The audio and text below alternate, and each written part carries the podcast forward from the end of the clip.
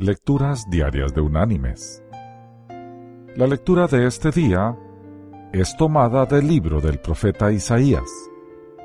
Allí en el capítulo 55 vamos a leer desde el versículo 6 hasta el versículo 9, que dice, Buscad a Jehová mientras pueda ser hallado, llamadle en tanto que está cercano.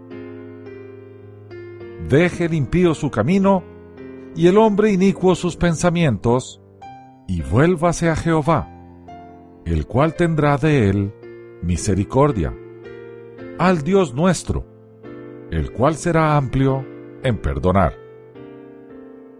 Porque mis pensamientos no son vuestros pensamientos, ni vuestros caminos mis caminos, dice Jehová.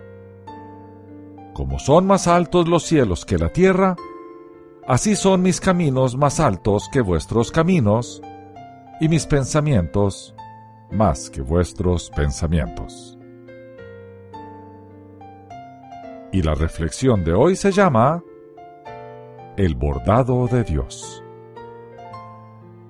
Cuenta un hombre que cuando era pequeño, su mamá solía coser mucho. Él se sentaba cerca de ella y le preguntaba qué estaba haciendo. Ella le respondía que estaba bordando. Él observaba el trabajo de su mamá desde una posición más baja en relación a la posición donde ella estaba sentada.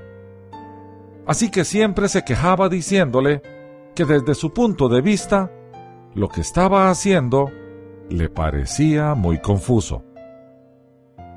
Ella le sonreía, miraba hacia abajo y gentilmente le decía, Hijo, ve afuera a jugar un rato y cuando haya terminado mi bordado, te pondré sobre mi regazo y te dejaré verlo desde mi posición.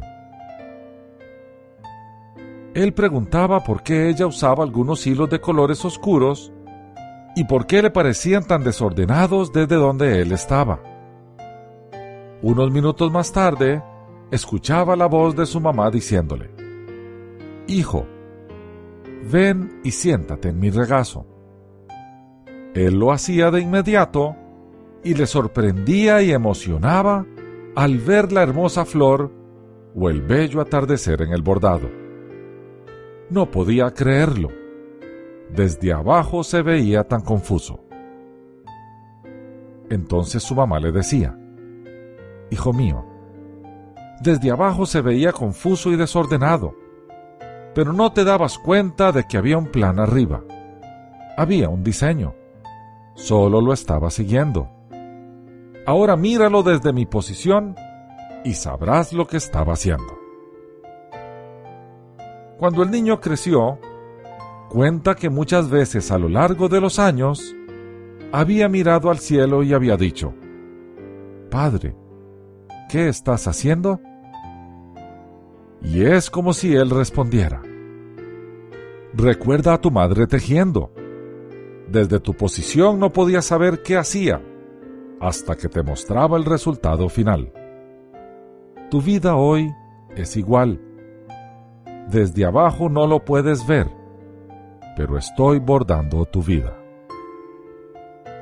Entonces cuenta que le decía, pero se ve tan confuso, es un desorden. Los hilos parecen tan oscuros. ¿Por qué no son más brillantes?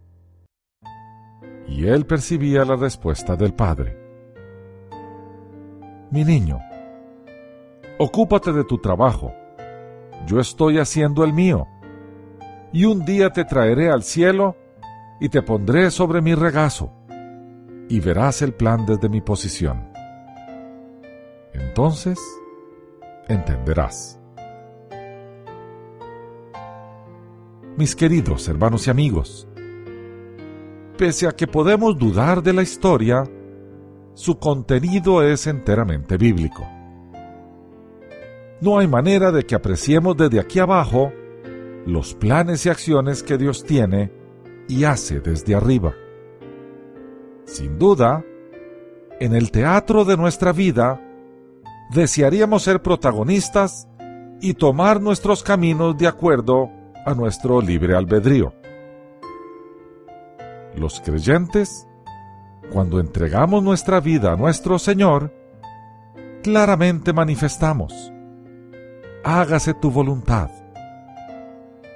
Eso no es otra cosa que renuncio a mi libre albedrío. Por eso decimos como Jesús en Getsemaní, hágase tu voluntad y no la mía. Devolvámonos al teatro y sentémonos en la primera fila para observar de cerca lo que Dios tiene dispuesto para nosotros en esta maravillosa obra de nuestra vida. Cuando ésta termine y estemos en su presencia, entonces entenderemos. Que Dios te bendiga.